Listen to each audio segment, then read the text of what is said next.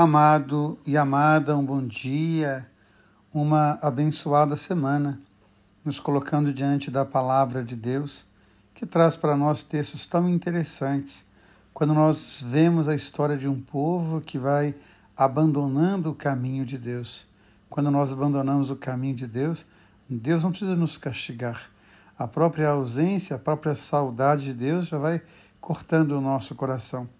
João da Cruz tem um poema belíssimo no qual ele diz: Ferida de amor só se cura com a presença e com a figura. Ao nos afastarmos de Deus, há uma grande ferida de amor em nós.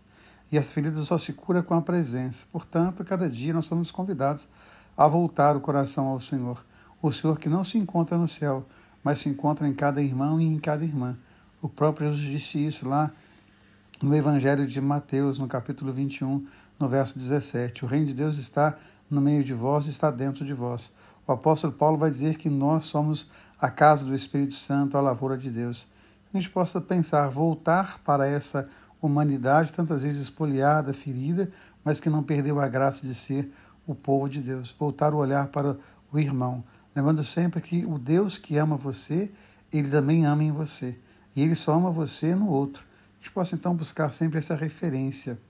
Quando nós vamos para o Evangelho, a pergunta do jovem: Eu faço tudo.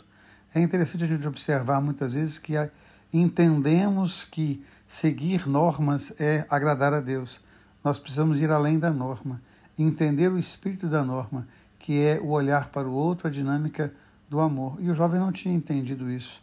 Ele não percebia no outro a presença de Deus, ele percebia simplesmente na norma, simplesmente na lei. Ah, eu cumpro os mandamentos que a gente possa pensar nessa dinâmica. E nós só podemos fazer isso diante da graça de Deus, abrindo o nosso coração à graça de Deus. Só no amor, só na presença de Deus, nós podemos de fato buscar essa santidade, porque ela é dom, porque ela é graça, porque ela é bênção de Deus. Um beijo no coração, uma semana abençoada. Deus ama você, Deus ama em você.